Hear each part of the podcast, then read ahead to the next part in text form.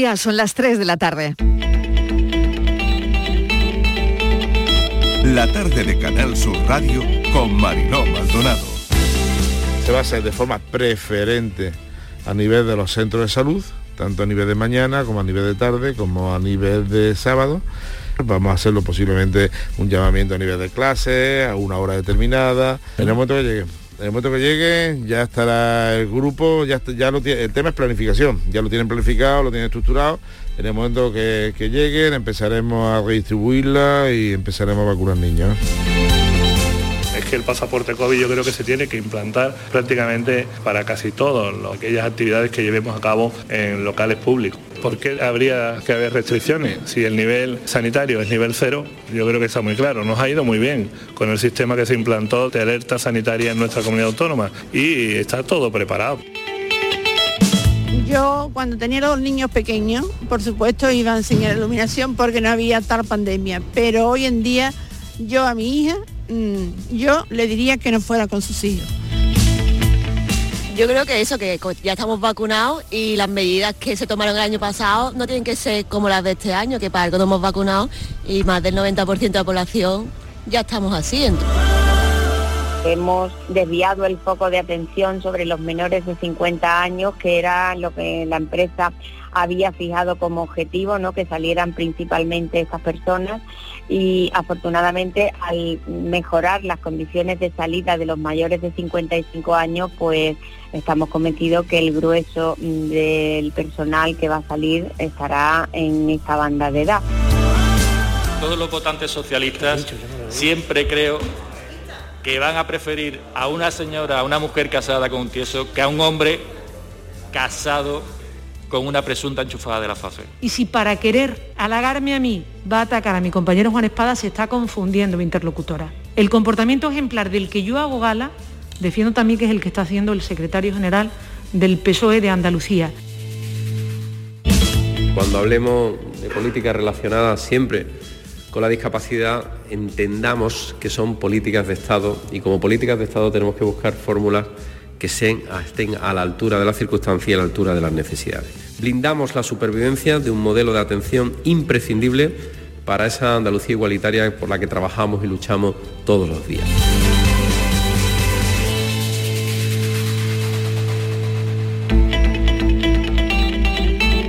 La tarde de Canal Sur Radio con Mariló Maldonado.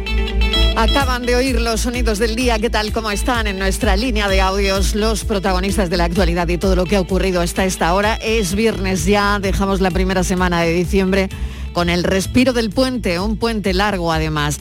Los desplazamientos, dispositivo especial de la DGT, 8 millones en las carreteras españolas y uno y medio aquí en Andalucía.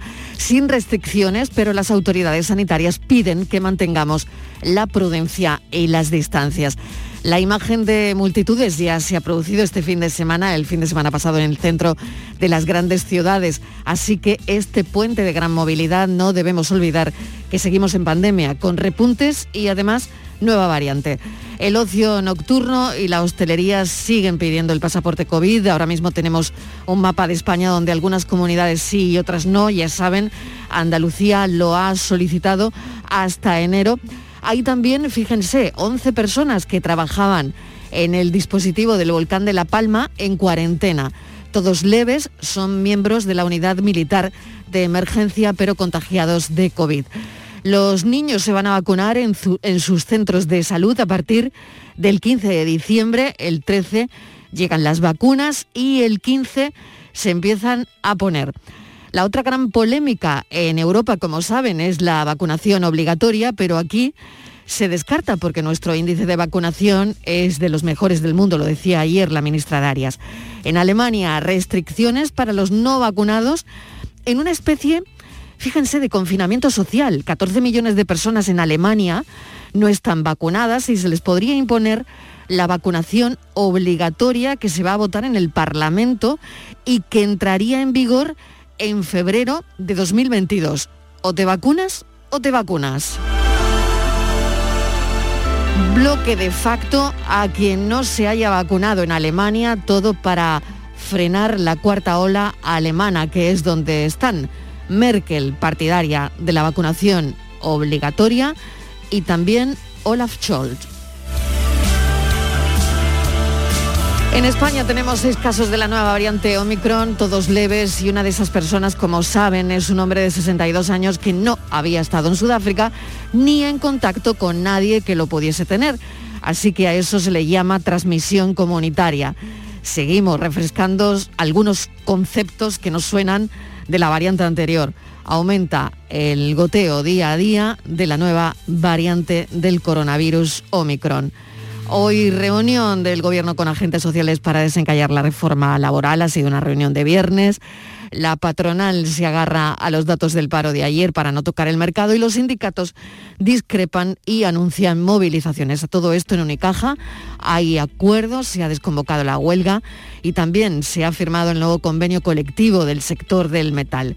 Y a Susana Díaz la hemos visto en la comparecencia en la Comisión Parlamentaria de la FAFE en una sesión tensa llena de reproches y de poca, muy poca información. Bienvenidos a la tarde.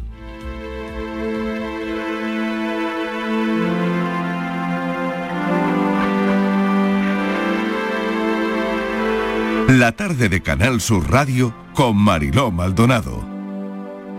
Tela, cinta, otra vez a empezar. Lápiz, tinta y al paisaje a robar y al placer de reencontrar el limbo de un tiempo que se nos va. Libro, nube, ese es mi descanso, árbol, puente cada vez que durmiente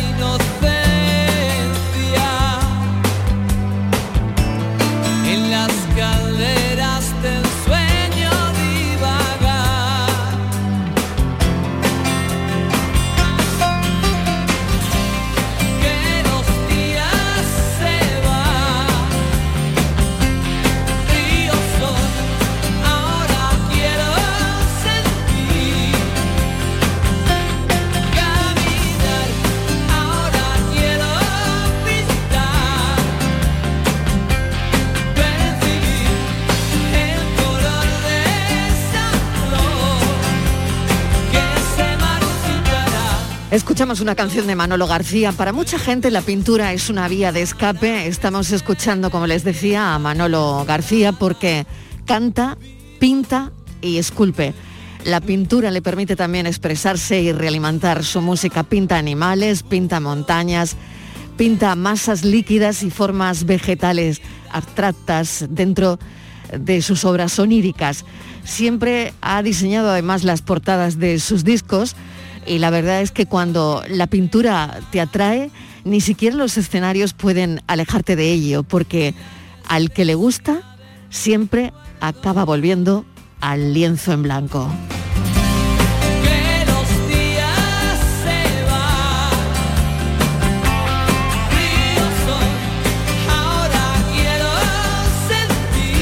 Y será en Málaga, en Alaurín, el Grande, donde bueno, pueda ofrecer su exposición Manolo García, cantante, ya saben, del último de la fila, como recordarán. Bueno, pues hace una exposición durante este puente y hasta enero de pinturas y esculturas y de todo su universo en Alaurín el Grande, en Málaga.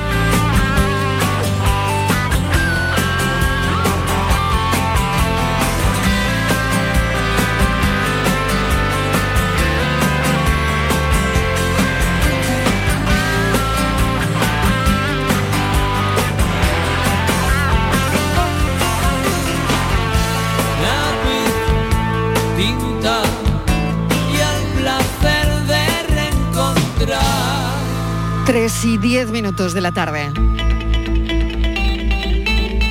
La tarde de Canal Sur Radio con Mariló Maldonado.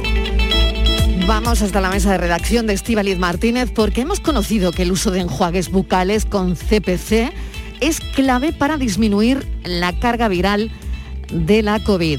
La Sociedad Española de Periodoncia eh, premia además a un equipo de atención primaria por su investigación en el uso de colutorios de esta infección. Estíbaliz, bienvenida. Hola Mariló, ¿qué tal? Buenas tardes. Pues sí, mira, eh, ya sabemos todos que la boca representa un potencial foco de infección para muchísimas cosas y mucho más, Mariló, para el COVID, porque la boca es al final una puerta de entrada y de salida del virus.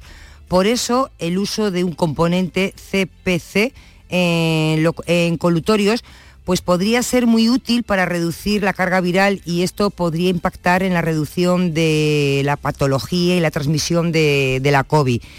Este compuesto CPC mm, está dentro de, y lo poseen algunos enjuagues bucales que podemos encontrar en los supermercados y que actúa como antiséptico.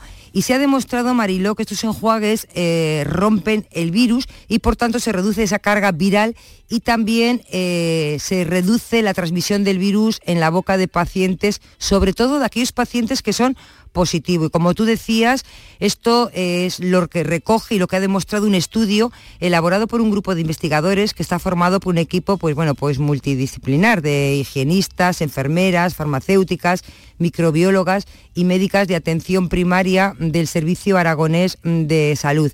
Ya sabemos que el colutorio es una medida preventiva más, ¿eh? no es nada que te lo vaya a quitar, es una medida más para combatir esta pandemia, junto nunca hay que olvidarlo, con el uso de la mascarilla y el distanciamiento social. Mariló.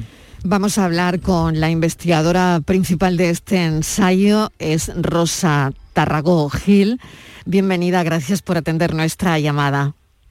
Muy buenas tardes, muchas gracias por invitarnos. Bueno, vamos a hablar también de, la historia, porque también he leído que em, esto no simplemente lo han descubierto ahora, sino que usted recordaba eh, que en España, en el año 1918, en plena gripe española, eh, se recomendaba ya eh, la higiene bucal, ¿no? Para combatirla. Es curioso.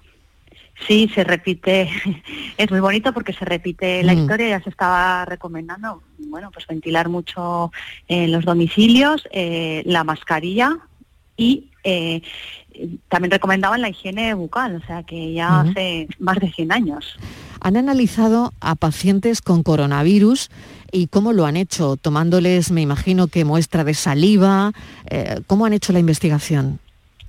Sí, lo, se realizó en, tres centros de salud de Zaragoza. Cuando los pacientes llegaban al centro de salud y eran diagnosticados eh, eran positivos de COVID-19, se les explicaba el estudio, si querían participar, si no, si durante el mes anterior no se estaban enjuagando con ningún colutorio con cloruro de estilpiridinio, podían entrar en el estudio, se les tomaba una primera muestra de saliva, a continuación se enjuagaban durante un minuto, eh, bueno, participaron 80 pacientes y entonces había 40 colutorios que eran con, con CPC, 40 que era el grupo control con agua y eh, durante ese minuto.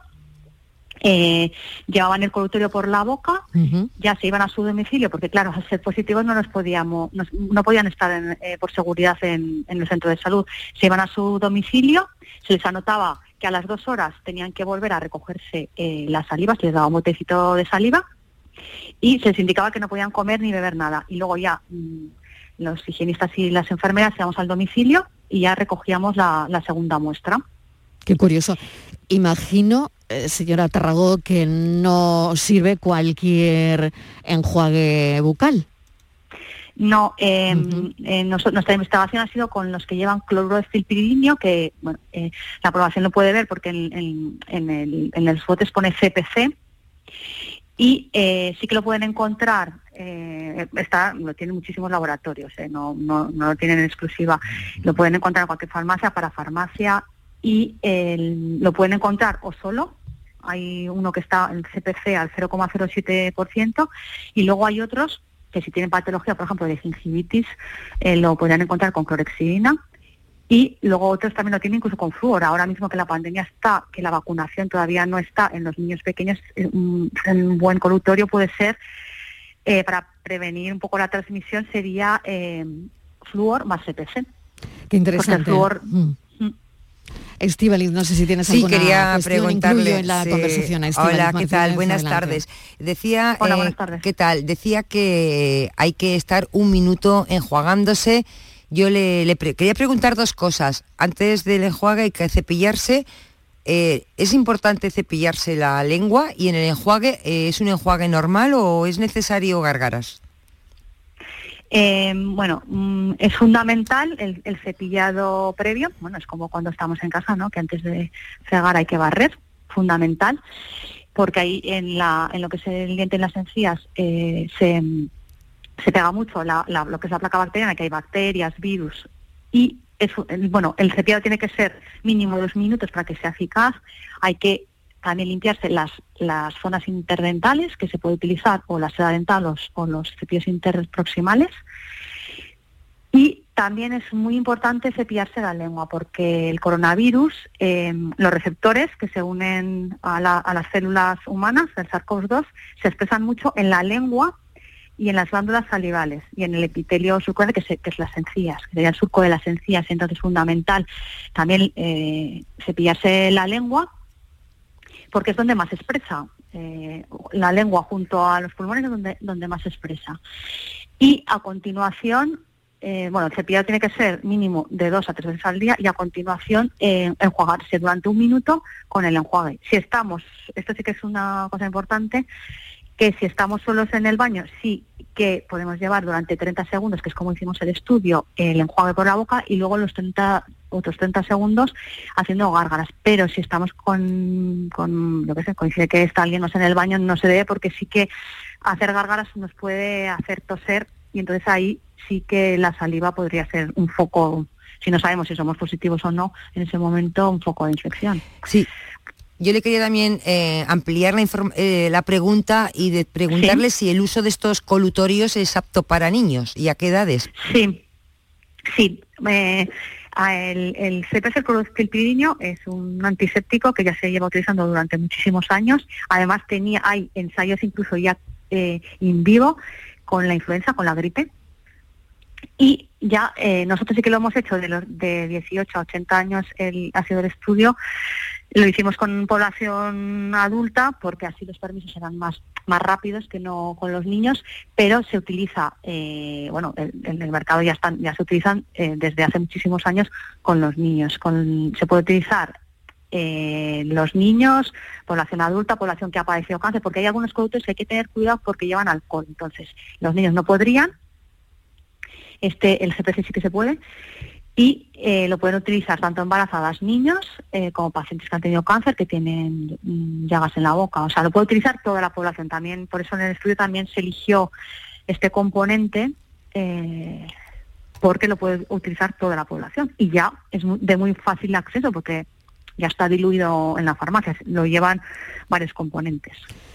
Pues le agradecemos enormemente que nos haya contado mm, bueno, todo esto que nos parece tan interesante como eh, se sigue investigando, en este caso los colutorios, lo curioso también que en el 1918, pues esto también, ¿no? De alguna manera, esa se recomendaba, ¿no? La higiene bucal para, para combatirla, ¿no? E incluso hemos visto un anuncio que seguramente han podido rescatar, era una publicidad en el diario de avisos eh, de Zaragoza del 20 de noviembre de 1918 en el que el doctor Gregorio Marañón recomendaba el uso de ese enjuague bucal eh, de una marca conocida eh, contra la gripe. Esto se puede encontrar en, en la hemeroteca del Ayuntamiento de Zaragoza. Nos ha parecido muy curioso, la verdad. Sí, muy- es que está curioso que es que, mm, bueno, es que encima ha sido, en- fíjate, la curiosidad incluso en, en- en la ciudad de Zaragoza. Sí, sí, Sí, sí, sí, sí. la historia se repite y se ha demostrado que la mascarilla previene, que hay que seguir utilizándola, por supuesto, que los explico muy bien, el distanciamiento social, pero que, que, que, bueno, una medida más y en cuanto esto salga, porque nosotros hemos presentado ahora eh, los primeros resultados en este, en, este Congreso de Sevilla de la Sociedad Española de Periodoncia, pero hay otros dos grupos de investigación en España que los resultados mm, saldrán en breves ya publicados y cuando ya esté todo publicado supongo que ya Salud Pública ahí sí que ya podría, mm, igual que el lavado de manos, incluir esta, esta medida. Pues muchísimas gracias. A ustedes por llamarnos. Gracias, gracias. Un saludo. Son las 3 y 20 minutos de la tarde. La tarde de Canal Sur Radio con Mariló Maldonado.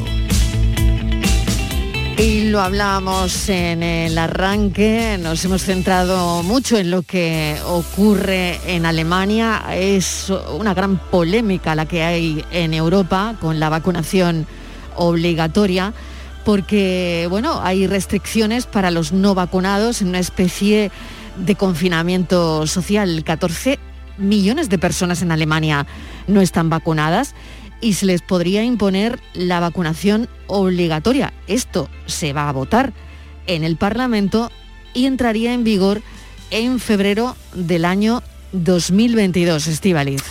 Sí, ahora mismo que tenemos en Alemania, eh, pues por ejemplo, vamos a una zapatería en Berlín y eh, las personas que están trabajando o responsables tienen que pedir, Mariló, el certificado de vacunación y el carnet de identidad a todo el que entre por la puerta.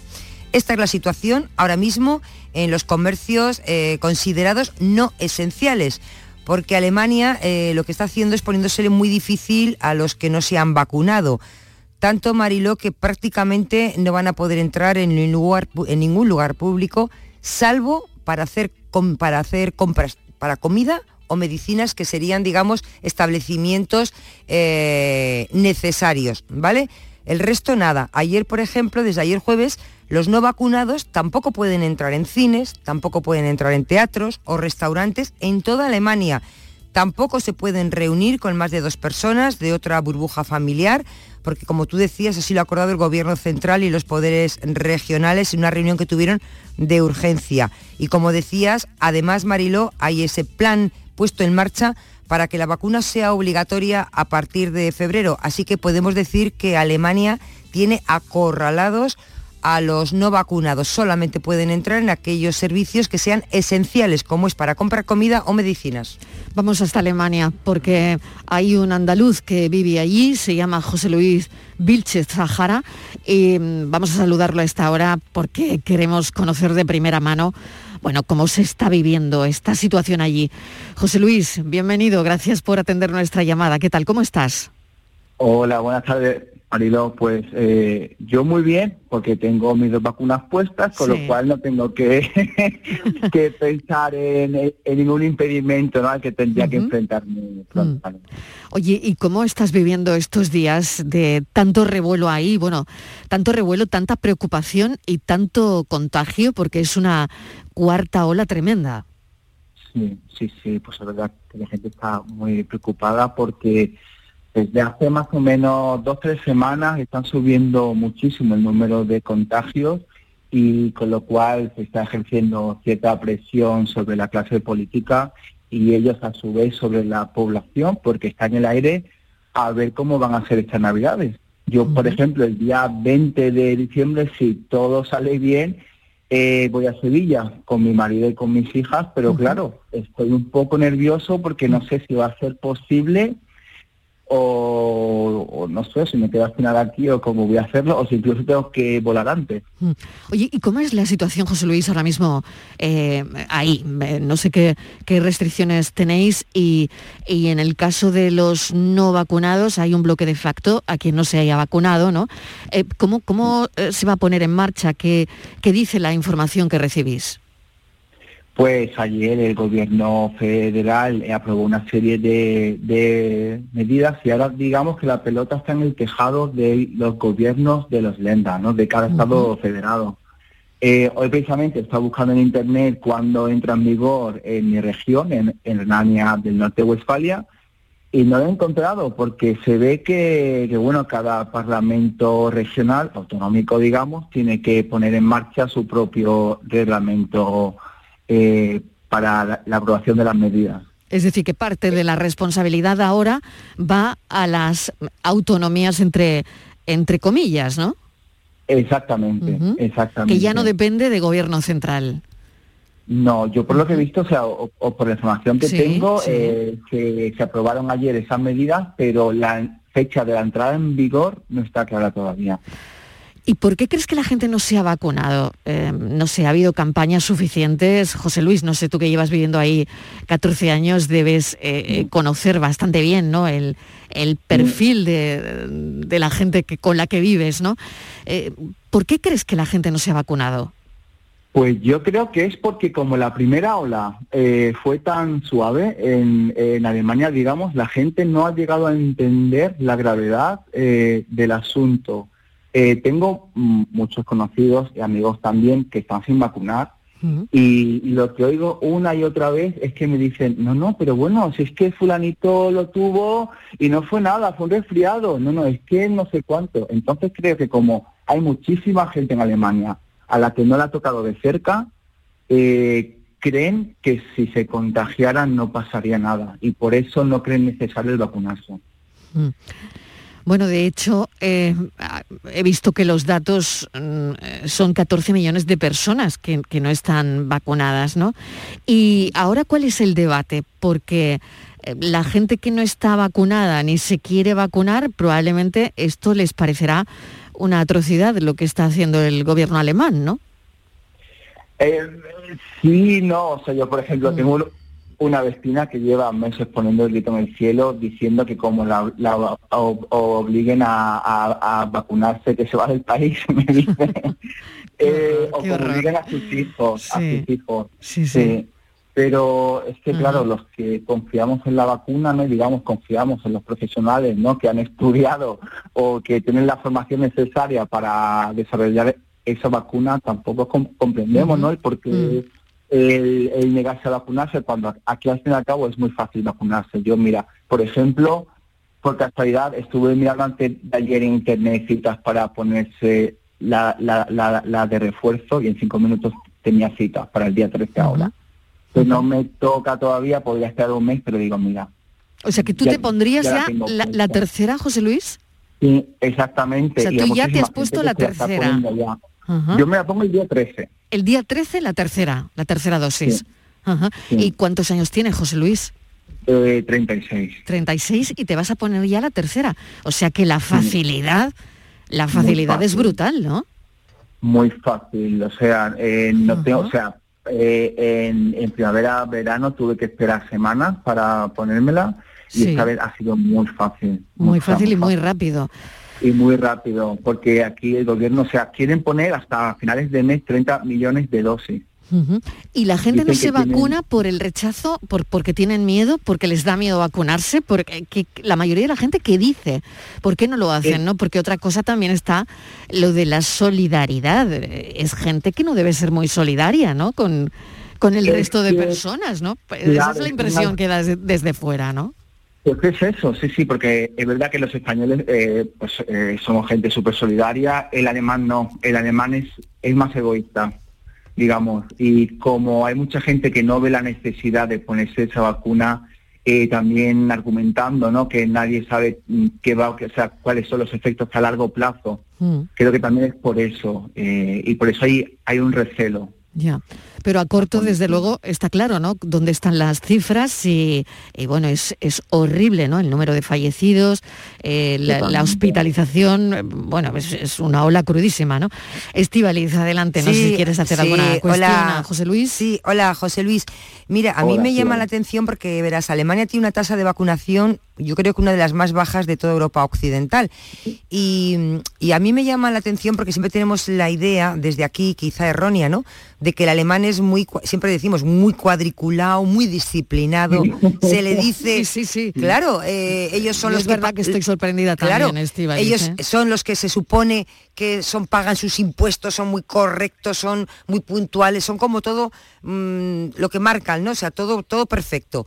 Y de repente en algo como es una pandemia que está la vida en juego, incluso la economía del la país. De los demás, claro, la vida de los demás, no solo la tuya. ¿eh? Claro, la economía y la economía. Ya he puesto ya viéndolo desde el punto de vista, mm. ya poniéndole hasta, eh, dándole el punto de, interés económico, ¿no?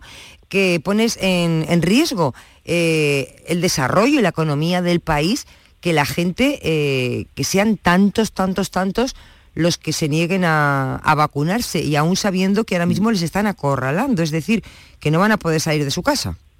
Es que me, me, me, a mí eso me desorienta un poco, ¿sabes? Mm, no sé. Pero yo también creo que hay mucha gente que ha llegado a un punto de cabezonería, que dicen en plan, no, yo no me la pongo y me da igual lo que pase que no me la pongo y no voy a dar mi brazo a torcer. Creo que ese es el problema también de mucha gente.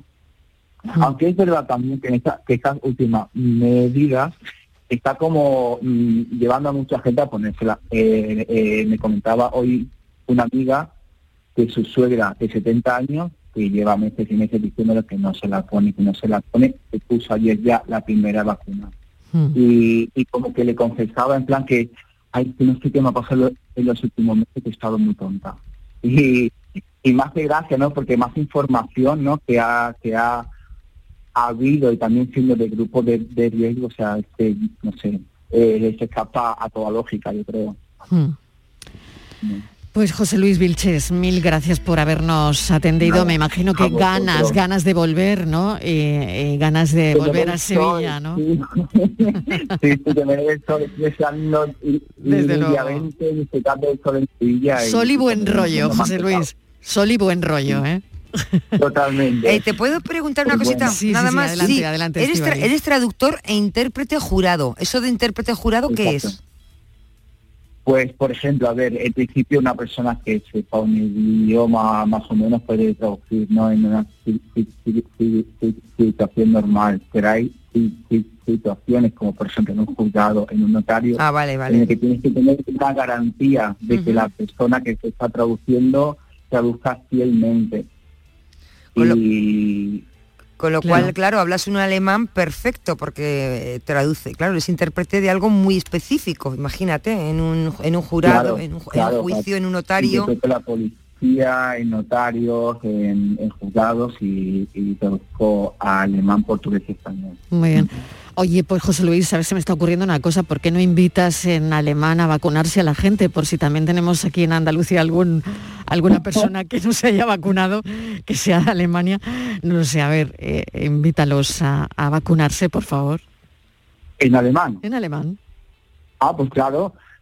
Also Leute, bitte, lasst euch impfen. Es passiert gar nichts. Man bekommt keine vier Arme, keine fünf. Das ist nur ein Tick. Von daher, bitte lasst euch impfen. vamos, que os, que os vacunéis. Que, que, me has convencido. Que os vacunéis, que os vacunéis, que os vacunéis ya. que. José Luis Vilches, pues muchísimas gracias, un saludo, gracias, un abrazo, cuídate mucho, adiós.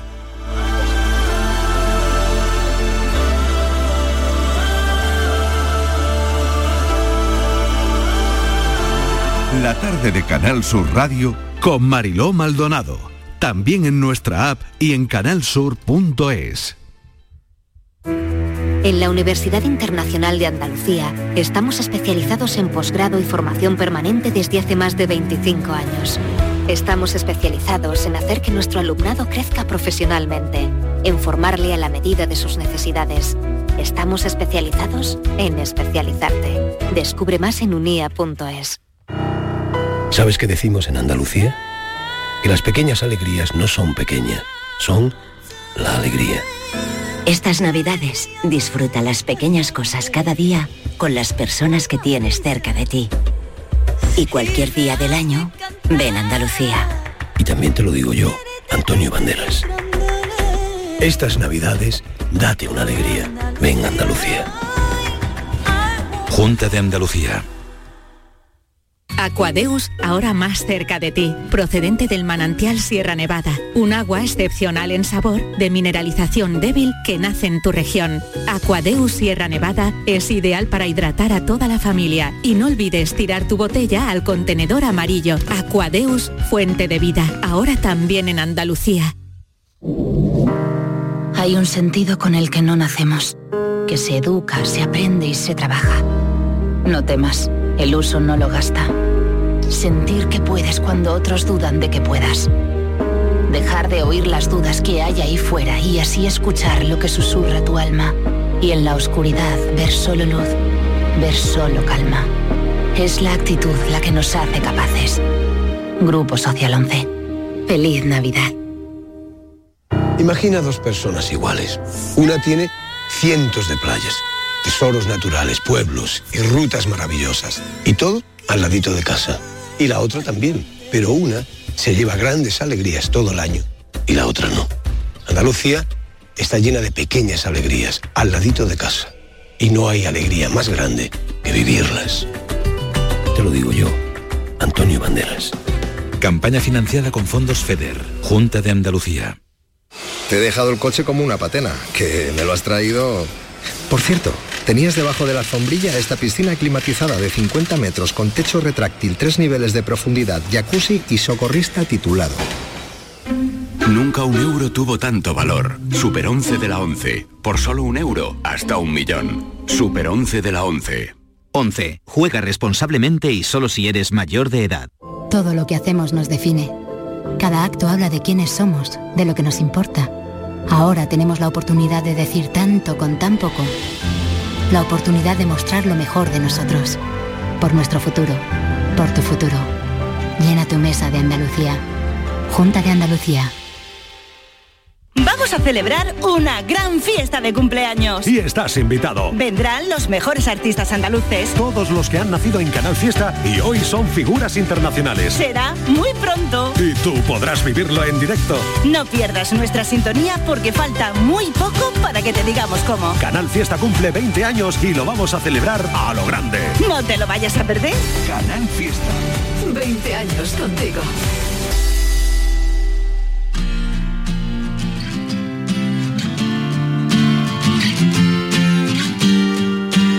La tarde de Canal Sur Radio con Mariló Maldonado. Viernes 3 de diciembre y se conmemora el Día Internacional de las Personas con Discapacidad. El reclamo principal del colectivo se centra en una lucha que llevan tiempo librando la modificación del artículo 49 de la Constitución en el que se les denomina disminuidos. Es una cuestión en la que hacen especial hincapié, sobre todo ahora que han conseguido que todo esto se tramite en el Congreso y que contemplan como un paso más hacia el compromiso que reclaman para eliminar desigualdades. En España son más de 4 millones de personas, pero aún así sienten que en demasiadas ocasiones pasan desapercibidas, tanto para la sociedad como para las administraciones. Así que las personas con discapacidad exigen recursos y medidas dirigidas a una mayor accesibilidad e inclusión sociolaboral y piden derrocar de una vez por todas las barreras sociales y mentales que impiden que sigan avanzando. Así que dicho queda, dicho queda en el programa de hoy que es el Día Internacional de las Personas con Discapacidad. Pero el domingo también es un día señalado, es el Día del Voluntariado y Cruz Roja lo celebra este año de una forma muy especial porque esto es muy importante y muy bonito, han batido récord de número de voluntarios en plena pandemia. Estivaliz. Sí, Marilo, y vaya si han batido récord, porque son más de 38.000 personas hoy día las que están de voluntarias en Cruz Roja en Andalucía. Es una cifra récord en la historia de, de nuestra comunidad. Desde el inicio de la pandemia, si bien es cierto que han notado cómo la solidaridad del voluntariado ha ido aumentando día a día, Mariló, y muchísimas personas se han ido acercando a Cruz Roja interesados en decir, ¿qué necesitáis? Aquí estoy a vuestra disposición. El 62% de todos estos voluntarios son mujeres y son en su mayoría mujeres muy jóvenes, de entre 20 y 35 años. Y Mariló, eh, el domingo, como tú decías, es el día del voluntariado y es que el voluntario es muy necesario y es muy importante porque él está allí en cantidad de necesidades. Les hemos visto las inundaciones ocurridas en, eh, en Huelva. Mm. Les vemos, por ejemplo, cómo ayudan en la atención de personas con inmigrantes, cuando llegan en pateras.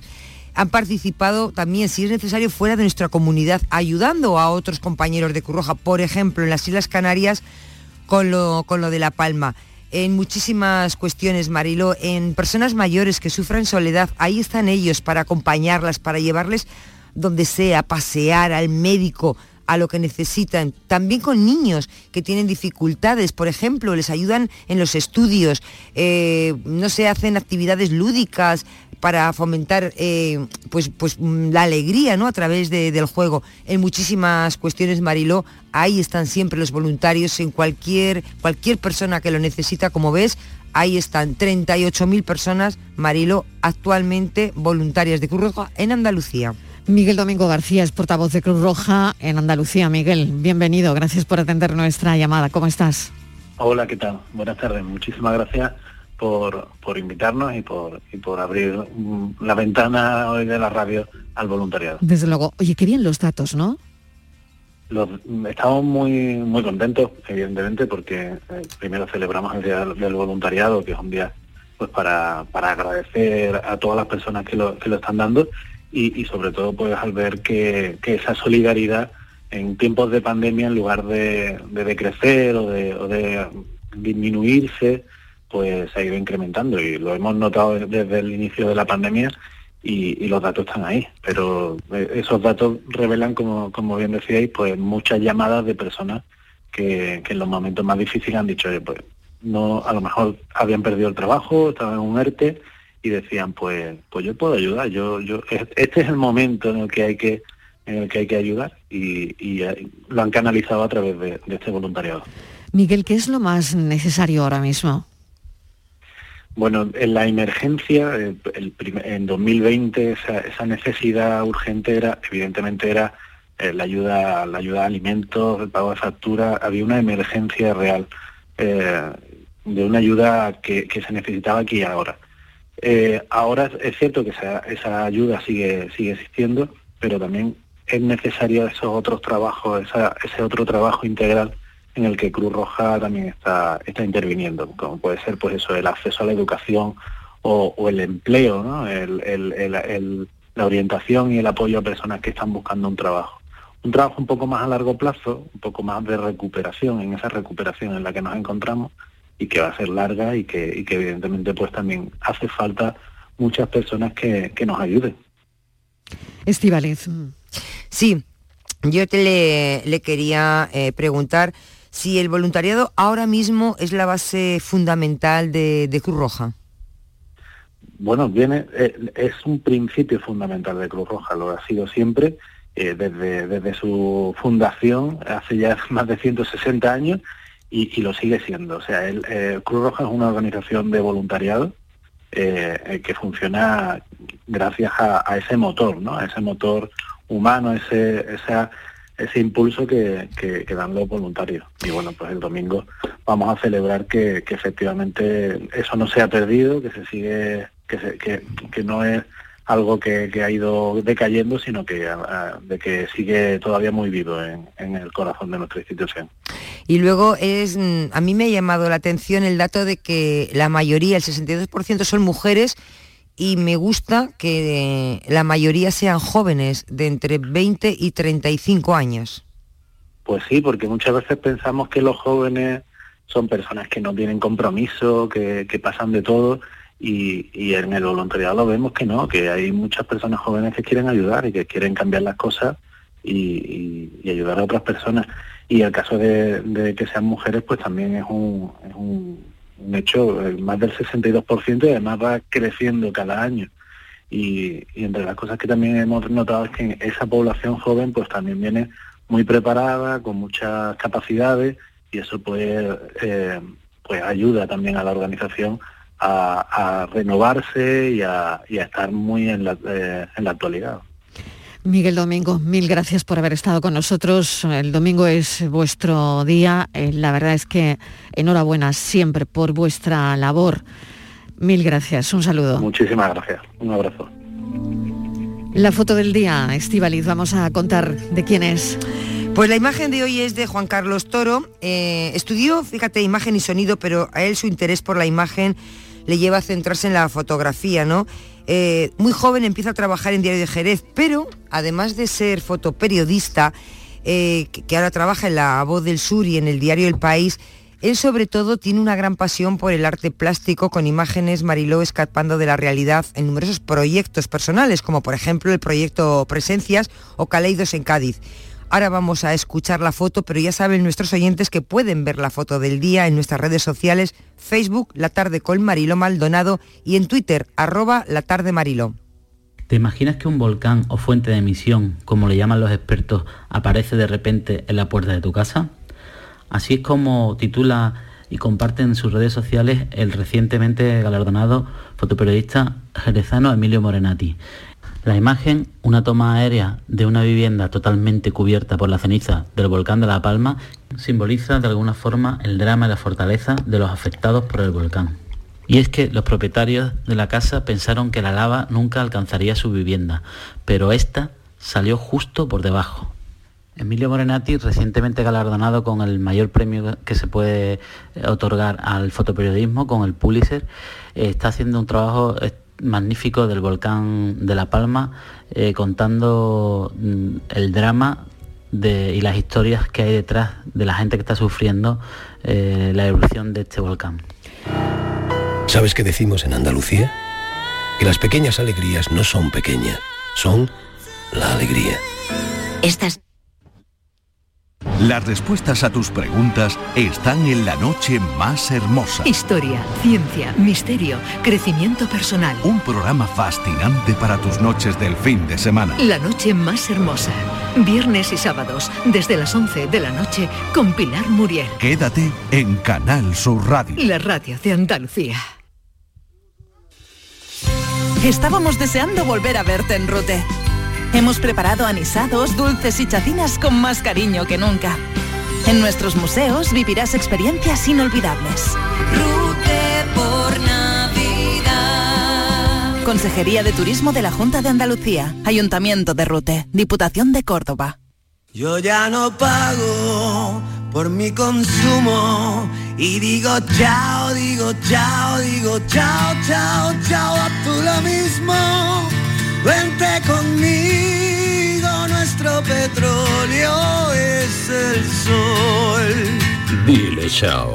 Bienvenido al autoconsumo. Dimarsa.es La mañana de Andalucía. Canal Sur Mediodía. La jugada local de Canal Sur Radio. Andalucía a las 2.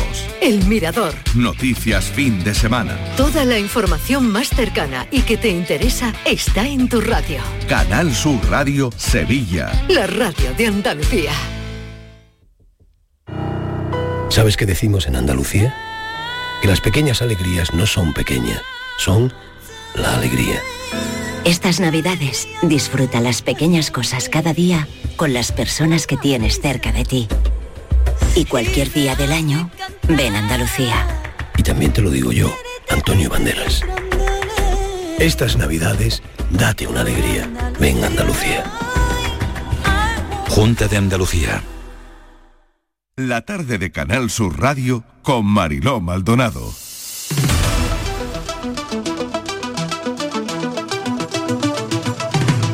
Estos son nuestros teléfonos 95 1039 105 y 95 1039 16. Y los viernes siempre hablamos de fiscalidad, que es un tema árido, pero que Rubén Candela, nuestro colaborador principal en estos asuntos, nuestro asesor fiscal, lo hace de manera muy didáctica, muy fácil y lo explica todo muy bien. Hoy tenemos además a Francis Gómez con, con todas las cuestiones que queremos poner sobre la mesa. Rubén, ¿qué tal? Bienvenido. Hola, buenas tardes, ¿qué tal? Y hola Francis. ¿Qué tal? Buenas tardes. Y le quería preguntar a Rubén, antes de entrar en todo el asunto, ¿qué te parece todo lo que está ocurriendo en Alemania, Rubén? Sobre todo, eh, bueno, se está imponiendo el confinamiento a los no vacunados por la incidencia galopante del coronavirus en, en ese país, ¿no? que ha obligado al gobierno federal y a los estados federa- federados a consensuar medidas y, y medidas fuertes ¿no? de contención de, de una pandemia que registra ya unas cifras escandalosas. Hombre, yo creo que es que queremos ser muy respetuosos con los derechos fundamentales y me da la sensación de que a veces nos pasamos un poquito. He oído un símil, y lo habréis oído todo en la radio, y, y- y es muy lógico. Oiga, a, a mí me obligan a ponerme el cinturón de seguridad al conducir y me obligan a ponerme el casco en la moto cuando el único que se la está jugando de no hacerlo soy yo. Sin embargo, en el tema de la vacunación, pues como yo que sé, se han difundido especies por ahí que parece que, nos están inyectando uranio o no sé qué historia y la gente se lo traga todo pues bueno, hay gente que se niega a vacunarse con el consiguiente riesgo de que esto nos separe y volvamos a caer en una ola más y otra más.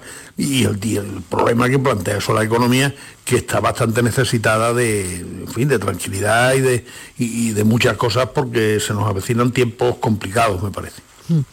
Bueno, pues vamos, Francis, a poner sobre la mesa lo que habíamos decidido hoy comentar con Rubén Candela. Pues sí, Mariló, el pasado 26 de octubre se publicó en el Boja la Ley 5 2021 de tributos cedidos de Andalucía, que modifica muchos tributos de los que a todos nos suenan. Sucesiones, transmisiones patrimoniales, IRPF, patrimonio, tasa sobre el juego y otras más.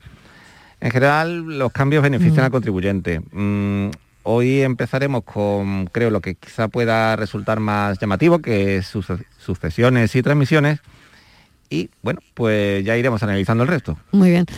Pues Rubén, vamos a ver, ¿por dónde empezamos? te cuento, yo, yo empezaría por transmisiones patrimoniales, porque es precisamente el único cambio que ya ha entrado en vigor. Es decir, el impuesto de transmisiones modifica sus tipos y entra en vigor al día siguiente de la publicación en el BOJA, el 27 de octubre. Los demás empezarán a ser de aplicación a partir de 1 de enero. Entonces, a mí yo tengo que aplaudir esta reforma del impuesto de transmisiones porque yo soy de los, que piensa una forma. A ver, la cuota tributaria es el resultado de un producto, de multiplicar una base por un tipo de gravamen. Entonces tú puedes conseguir más recaudación o aumentando el tipo, que es lo que pretenden muchos políticos, oiga, o haciendo que aumenten las bases. Entonces aquí se han rebajado los tipos. El tipo general de transmisión de un inmueble antes estaba grabado al 6, 7 u 8% en función de la cuantía, pues ahora se ha disminuido y se ha puesto al 6% en general. Pero además hay una serie de excepciones en los que se rebaja todavía más, al 3,5%. De tal manera que si el que compra la vivienda de menos de, 50, de, 35 años y hasta un límite de 150.000 euros está al 3,5%. Eh, los que tienen discapacidad también al mismo tipo y hasta 250.000 eh, euros de precio, lo mismo que las familias numerosas. Y los que sean víctimas de violencia de género, víctimas del terrorismo, o, compren la vivienda en una, en una ciudad afectada, en un pueblo afectado por la despoblación, son los menores de 3.000 habitantes, pues todo al 3,5%. Yo estoy seguro de que esta bajada de tipos, contra lo que pueda decir la oposición, que siempre la oposición, pues ya sabemos que está para criticar las decisiones del gobierno, haga lo que haga, eh, estoy seguro que esto va a producir aumentos en la recaudación. El objetivo de la administración no es que uno pague más, es que se recaude más con el impuesto. Bueno, pues con que esto estimule un poco la actividad y haga que se vendan un 2% más de viviendas, ya tenemos ahí más impuestos de sociedades, más IVA, más empleo, más actividad. Ya veremos, el, tiempo lo dirá, pero para ir adelantando, hoy en Murcia, acabo de oír en, televisión, que nos copian en el impuesto de sucesiones. Van también a extender los beneficios a colaterales, etcétera, etcétera. Rubén, ¿me vas a permitir que de los teléfonos porque siempre hay alguien con alguna duda y haciendo honor al nombre del espacio? Esto se llama Andalucía Pregunta. Natural.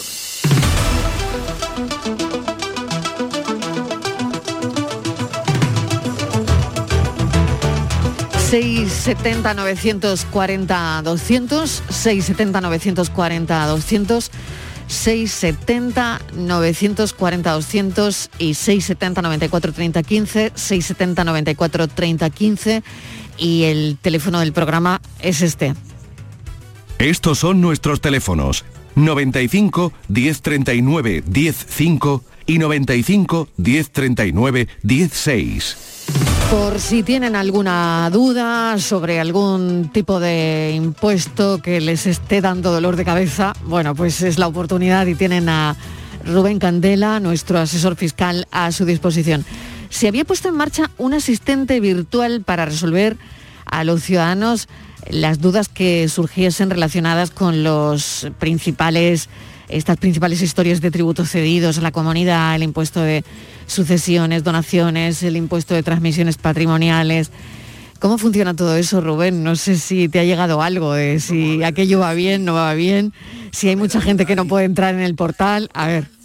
Eh, ese es el problema, ese es el problema. Es que yo creo que aquí la administración cree que hay un nivel de digitalización elevado y incluso los profesionales a veces tenemos dificultades para eh, lidiar con los programas informáticos de ayuda que son muy buenos, son completos, pero claro, están haciendo operaciones complejas y esas operaciones las puede resolver el programa perfectamente siempre y cuando se alimente perfectamente los datos que hay que alimentarle. Eh, y, bueno, yo veo gente que digo, pero si es que este señor no es capaz de, abrir la tapa de un ordenador, ¿cómo demonios va a entrar en internet? Sí, porque cuando cuentas una cosa que no está dentro de la tipificación o que tú tienes otra cosa eh, diferente, eh, ya te da error, ¿no? Sí, claro. Y además eh, son absolutamente intransigentes los programas. Es decir, tienen eso diseñado y mire, o da usted con la tecla o no hay forma. Yo pongo siempre un ejemplo, aunque no tiene que ver con este impuesto de transmisiones, pero es, una, es, un, es un impuesto más. En el impuesto de sociedades, en el modelo de declaración del impuesto de sociedades, uno de, uno de los datos que te pide es fecha de aprobación de las cuentas anuales. Y ahora te encuentras con una sociedad que no ha aprobado cuentas anuales. Bueno, pues cuando intentas elevar aquello ya a la categoría de declaración, el programa te dice, falta grabar la fecha de aprobación de las cuentas anuales. Y le dice, oye, que no están aprobadas, pero no, no tengo esa opción. Con lo cual me fuerzan a mentir si quiero cumplir con mi obligación y ponerle, pues mire, 30 de junio del 2020 ya el programa se queda satisfecho y me emite la declaración. Pero yo no descartaría que alguien algún día viniera a decirme, oiga, le voy a sancionar porque ha puesto usted un dato aquí que no es verdad. Pero mire, es que si no pongo ese dato no puedo declarar. Y si no declaro no puedo pagar el impuesto. Y si no pago el impuesto es cuando usted me persigue hasta el catre.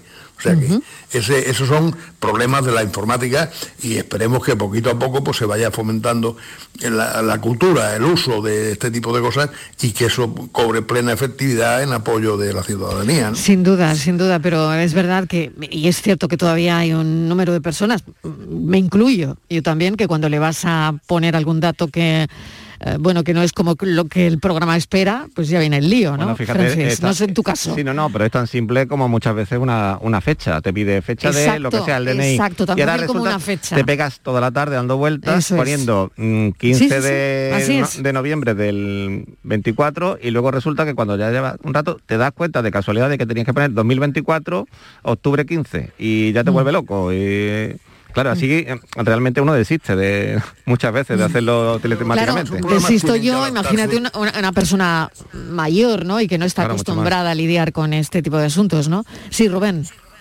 No, estaba hablando de una persona mayor. Mira, ahora mismo tenemos un ejemplo y, ya veremos a ver en qué queda el tema de, en fin, todo el asunto de Unicaja que dice que va a cerrar ha habido acuerdo ha habido acuerdo de momento no sabemos ha habido acuerdo sí pero eh, el acuerdo en qué términos concretos significa que van a cerrar 400 oficinas. Yo estoy pensando en algunos pueblecitos pequeños del que va a desaparecer la oficina Eso y un pensionista que el hombre está acostumbrado a ir al banco allí que su amigo Pepe le, le dé el dinero que necesita y tal y ahora se encuentra con que la oficina no existe con que a lo mejor no hay ni un cajero automático.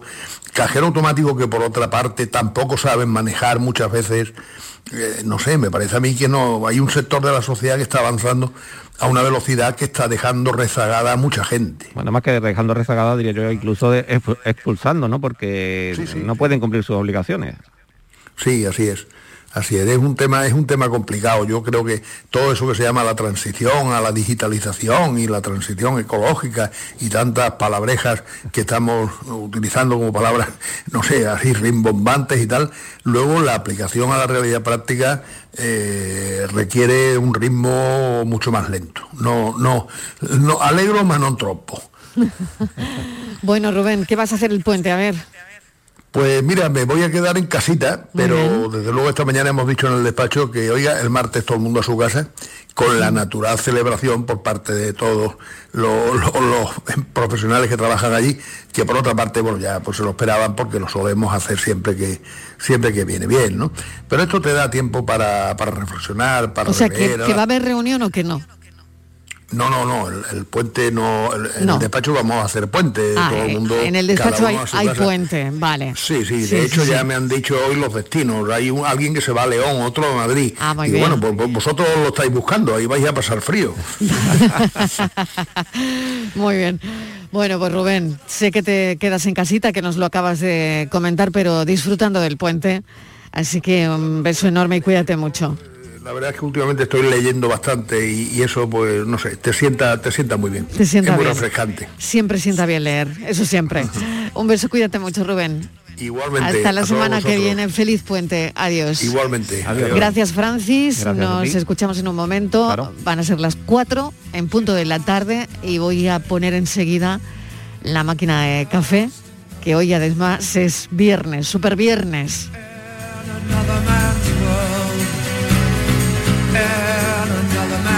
La tarde de Canal Sur Radio con Mariló Maldonado.